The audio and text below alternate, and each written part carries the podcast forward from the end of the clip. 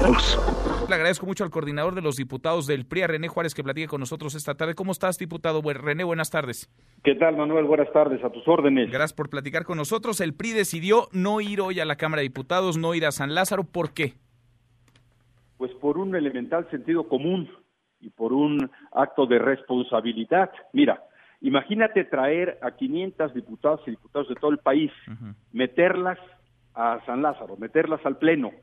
Hay mínimo 200, 300 o 400 más eh, trabajadores que están dentro del Pleno deambulando, ¿no? Y después, mañana, regresarlos y dispersarlos en, en, toda la República cuando no hay ningún filtro en los aeropuertos, por ejemplo, ¿no? Imagínate el riesgo enorme de propagar precisamente este virus que implica una decisión irresponsable como la de como la que se tomó de ir a meter a las diputadas y a los diputados a la Cámara de Diputados. Me parece verdaderamente absurdo.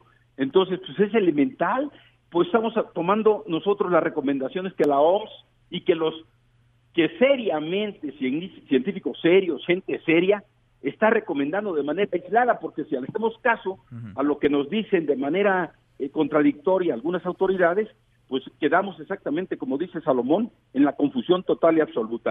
Entonces, es un acto de congruencia, de responsabilidad y de sentido común. Ahora dice Mario Delgado, el coordinador de Morena, que son un poder público, que tienen responsabilidades, que no pueden dejar de ir así como así. ¿Qué dirías, diputado? Ah, no, y las estamos cumpliendo. Mira, nosotros no estamos físicamente ahí. Bueno, yo estoy aquí en la Cámara, ¿verdad? Pero eh, nuestra acción no está, pero estamos presentando nuestros posicionamientos tal como se acordó por escrito.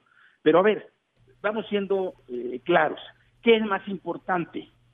Cualquier iniciativa, ley o lo que sea como hecho de la reelección que se piensa discutir hoy, o la vida y la salud de los mexicanos. O sea, no hay mucho que buscarle. O sea, primero es la salud, la vida de las y los mexicanos y dejémonos de posiciones absurdas que verdaderamente yo creo que en ellos mismos están convencidos de que están haciendo lo correcto. Ojalá no pase nada, ¿eh? Pues ojalá. Ojalá no pase nada. Ojalá porque, son los 500 diputados más asesores, personal en la Cámara, son miles de personas todos los días. Miles, pero además hay más de mil trabajadores que tienen más de 60 años. ¿sí? Que a ver, y nosotros en el grupo parlamentario nuestro, casi el 40% tenemos más de 60 años.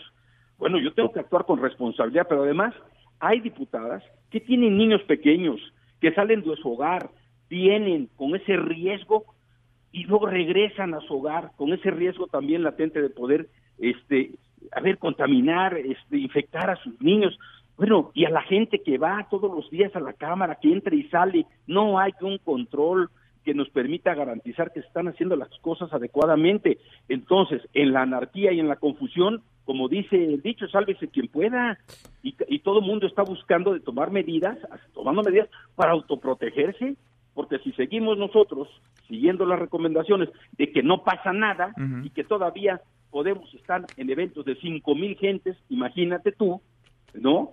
Este, eh, si, si, si, si, nos vamos por ese camino, pues bueno, pues mejor ya vamos eh, consiguiendo la, la, un pedacito en algún panteón, ¿no? Pues qué cantidad de qué cantidad de bandazos, de bandazos y de desorganización desde el gobierno, desde la autoridad en torno a esta crisis en la que ya estamos, la crisis por el coronavirus. René, muchas gracias, diputado.